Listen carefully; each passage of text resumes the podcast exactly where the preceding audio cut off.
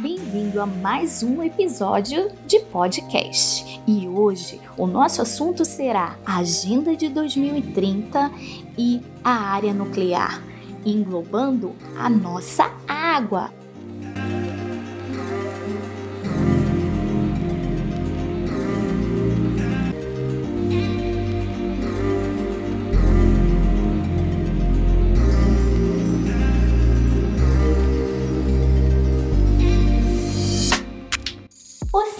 saber o que a energia nuclear e a dessalinização têm a ver com os Objetivos de Desenvolvimento Sustentável das Nações Unidas? Bora lá?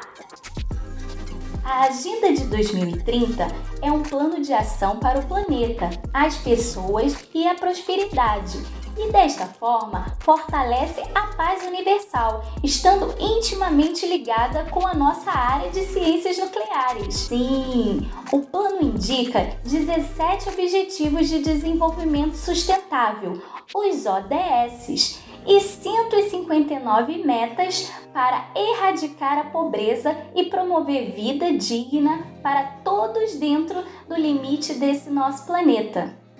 Não é incrível, pessoal?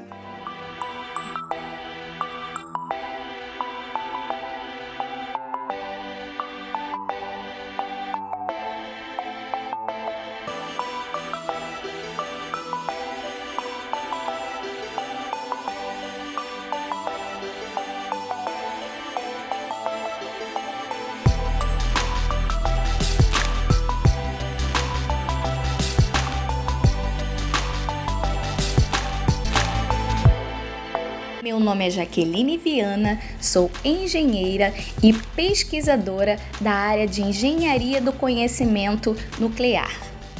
A gestão do binômio água, energia e sua interdependência é decisiva para as possibilidades de realizações exitosas de uma série de metas para o desenvolvimento e mitigação das mudanças climáticas.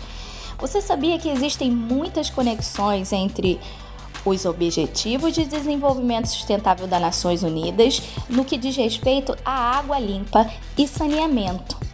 Quando olhamos dos 17 objetivos, o objetivo 6, energia limpa é acessível e o objetivo 7, que quando gerenciados de forma correta, podem contemplar os dois conjuntos de metas dos Objetivos de Desenvolvimento Sustentável da ONU, o que, que a gente pode ver? Que a gestão combinada e harmônica da energia e da água limpa é um grande desafio. Aproximadamente 70% do nosso planeta é coberto pelos oceanos. Isso representa em torno de 98% da água da Terra, que, em razão da sua quantidade de sal, não é própria para o consumo, apesar de sua quantidade ser bem grande. Dos 2% restante, a maior parte está no gelo polar e nas suas geleiras. Outra parte está no subsolo e em aquíferos e poços, e cerca de 0,036% está em lagos e rios. De certa forma, a água do mar é um recurso praticamente inesgotável e abundante. Nós vemos mar em todos os lugares que passamos lindo, com sua grande beleza.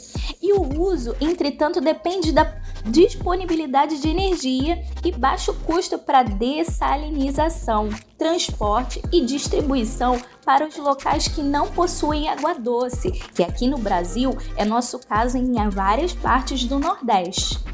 Dessa forma, surge a oportunidade para a aplicação da dessalinização em grande escala, para a qual a energia nuclear seria uma alternativa factível. E isso para nós seria bem interessante, chegar com essa água em lugares que hoje para nós tem muita dificuldade de distribuição.